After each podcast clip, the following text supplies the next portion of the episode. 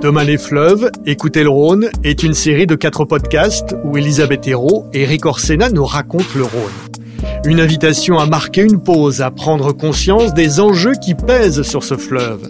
Les experts sont formels, le débit du Rhône pourrait diminuer de 10 à 40% d'ici à 2050 à cause du dérèglement climatique.